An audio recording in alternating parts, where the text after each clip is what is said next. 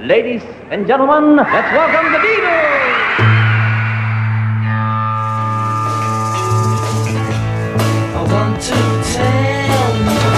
About the Beatles, der Podcast zu den Fab Four mit Malte Asmus. It's great, it's sold, it's the bloody Beatles, shut up.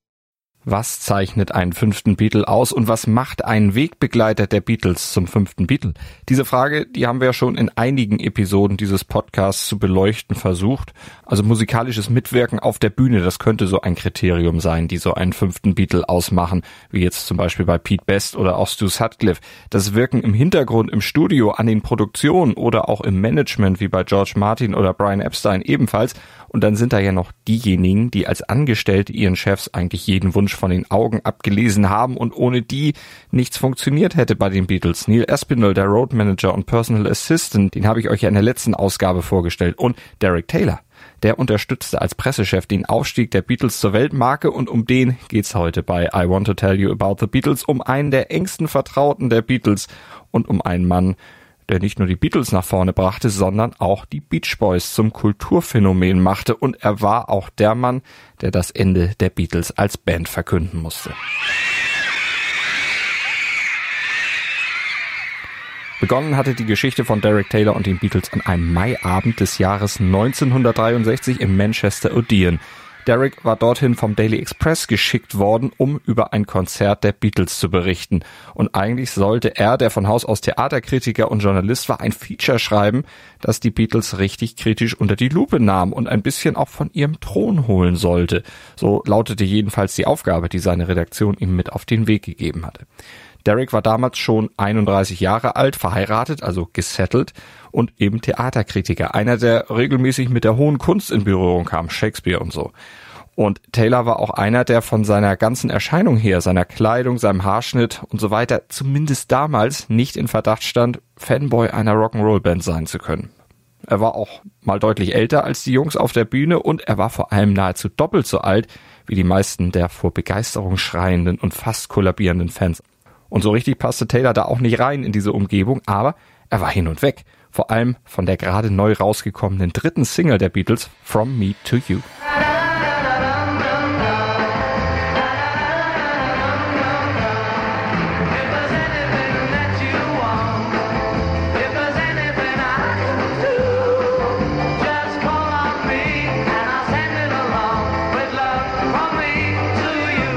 Dieser Song, From Me to You, so sagte Taylor später mal, verkörpere für ihn genau das, was die Beatles für ihn ausmachten. Nach außen hin war es ein Junge liebt Mädchen Popsong, aber textlich war eigentlich so viel mehr. Wie so viele Lyrics der Beatles kann auch dieser Song nämlich durchaus universeller interpretiert werden und letztlich auch auf das spätere Verhältnis von Taylor zu den Beatles angewendet werden.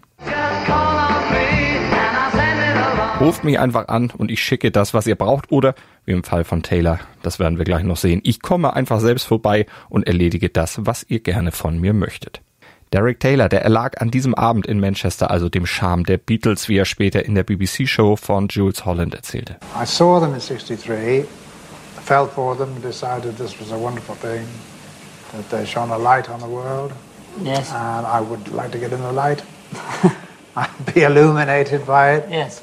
Und anstatt der beauftragten Schmähkritik verfasste Taylor nach dem Konzert in Manchester eine Lobeshymne über die Beatles. Die wurde auch tatsächlich so veröffentlicht und Taylor fortan regelmäßig für Berichte des Express über die Beatles eingesetzt. Und als die Popularität der Beatles immer mehr wuchs, da machte der Express Taylor sogar zum Ghostwriter einer Kolumne von George Harrison. So kam Taylor dann immer öfter und vor allem immer enger in den Kontakt mit der Band, verdiente sich auch ihr Vertrauen und als Brian Epstein ihn dann zum persönlichen Assistenten und Pressechef der Beatles machen wollte und ihn zudem bat, ihn bei seiner eigenen Autobiografie zu unterstützen, da war Taylor im Inner Circle der Beatles angekommen und er begleitete die Band dann auch auf ihrer US-Tour 1964 und erlebte ihre ganz besondere Wirkung auf die Massen hautnah mit.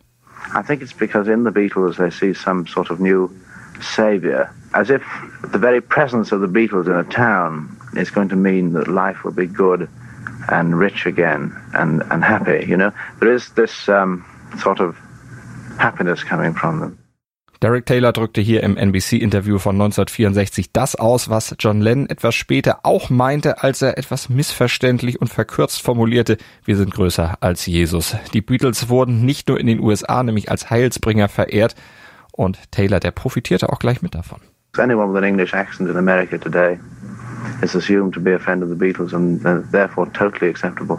I get better service in an American hotel than anywhere else in the world.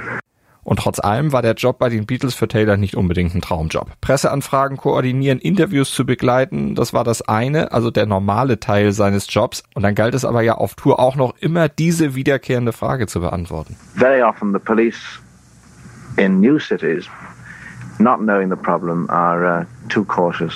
This means that we miss thousands of fans at many airports. It means that every day I'm called on to answer this question, why do the Beatles dodge their fans? And the answer is they don't. Anytime we dodge the fans, it's because we're told specifically that we must. Die Beatles schotteten sich also nicht selbst von ihren Fans ab, stießen sie nicht vor den Kopf. Zu vorsichtige Sicherheitskräfte an den Konzertorten taten das in quasi vorauseilendem Gehorsam für sie. Und das musste Taylor der manchmal schon etwas wütenden Öffentlichkeit dann immer wieder klar machen. Natürlich auch, um das Bild der Beatles in der Öffentlichkeit möglichst positiv zu halten. Und das war unter den Voraussetzungen natürlich nicht so einfach aber offenbar immer noch einfacher als die Zusammenarbeit mit Brian Epstein, denn die war wohl ziemlich kompliziert. Immer wieder rieben sich die beiden aneinander, so sehr, dass Taylor am Ende der US-Tour seinen Job bei den Beatles kündigte, mit seiner Familie nach Kalifornien zog und dort seine eigene PR-Firma gründete. Und mit der betreute er dann höchst erfolgreich in den Jahren darauf Gruppen wie The Birds, The Mamas and the Papas oder auch die Beach Boys. Und auch seiner Pressearbeit ist es zu verdanken, dass Brian Wilsons unzweifelhaftes musikalisches Genie auch medial angemessen gewürdigt wurde und bis heute wird. Taylor organisierte außerdem das legendäre Monterey Pop Festival mit, war selbst auch Sprecher und Pressechef des Events und vielleicht wäre die Situation bei den Beatles um die schon zitierte Aussage von John Lennon, also größer als Jesus, ihr erinnert euch, nie so eskaliert, wenn Taylor zu dem Zeitpunkt noch ihr Pressechef gewesen wäre. Anyway, den Kontakt zu den Beatles, den hielt Derek aber auf jeden Fall trotz seiner vielen Tätigkeiten immer weiter aufrecht. Zu John und Ringo zum Beispiel über seinen Klienten und Freund Harry Nielsen, die brachte er auch zusammen in Kontakt und George zum Beispiel, der besuchte ihn in Los Angeles. Und als Taylor und seine Frau sich bei einem Treffen mit George verspäteten, da verarbeitete Harrison das Warten auf den Freund in einem Song.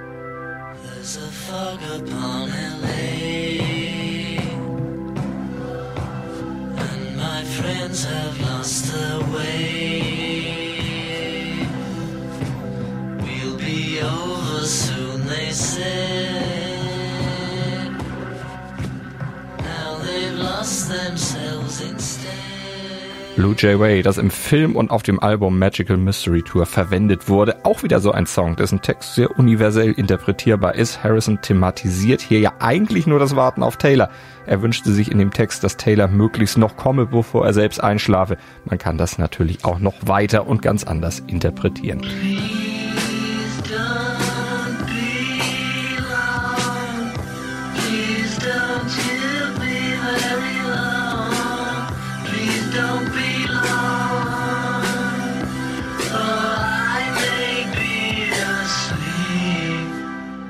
Harrison war es übrigens auch, der Taylor dann zurück in die Dienste der Beatles holte. Nach dem Tod von Brian Epstein nämlich, da mussten die Beatles die neu gegründete Firma Apple mit Personal bestücken. Und für die Rolle des Pressechefs, da passte einfach niemand besser als Derek Taylor. Er war für das Bild der Firma dann nach außen verantwortlich, leitete die Pressekampagnen für die zahlreichen Projekte der Band, aber auch für die vielen Künstler, die Apple natürlich ansonsten noch unter Vertrag hatte. One, two, three, und er koordinierte auch die Pressearbeit für das Bed-In von John und Yoko und wurde dafür von Dan auch in einem Song verewigt, hier sogar direkt mit Namensnennung. Oh,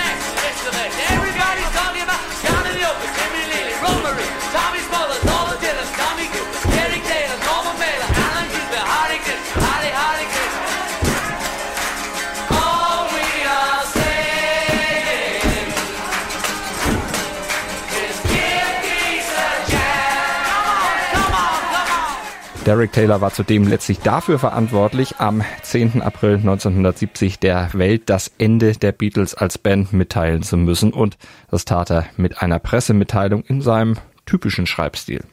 Spring is here and Leeds play Chelsea tomorrow and Ringo and John and George and Paul are alive and well and full of hope.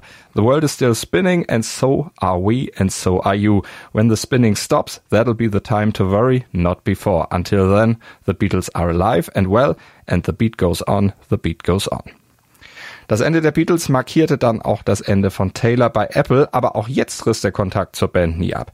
Taylor wirkte unter anderem als Vizepräsident von Warner Brothers weiter im Musikbusiness, arbeitete aber auch mit George Harrison an dessen Biografie I Me Mine mit, veröffentlicht äh, eine eigene Biografie, zu der Harrison dann wiederum das Vorwort verfasste und er schrieb auch eigene Bücher über die Beatles und kehrte dann Anfang der 90er zu Apple und damit in die Dienste der Beatles zurück. Und bei Apple betreute er dann unter anderem die Vermarktung zahlreicher Neuveröffentlichungen, speziell die Projekte Live at the BBC und vor allem auch die Anthology hatte er unter seine Fittiche genommen. Und dort, in dieser Anthology, ist er neben Neil Aspinall und George Martin auch der einzige Nicht-Beatle-Musiker, der in dem Film selbst zu Wort kommt. Und das zeigt, Taylor gehörte auch lange nach dem Ende der Beatles weiter zum Inner Circle, zur Band, bis zu seinem frühen Tod am 8. September 1997 im Alter von nur 65 Jahren. Dir hat dieser Musikpodcast gefallen? Dann abonniere, bewerte und empfehle ihn weiter. Mein Musikpodcast.de, Deutschlands erstes Musikpodcast-Portal. Von ABBA bis Zappa. Hast du selber einen Musikpodcast und willst ihn bei uns kostenlos hosten? Klicke einfach meinmusikpodcast.de slash meine-podcasts. Mein Musikpodcast.de, Deutschlands erstes Musikpodcast-Portal.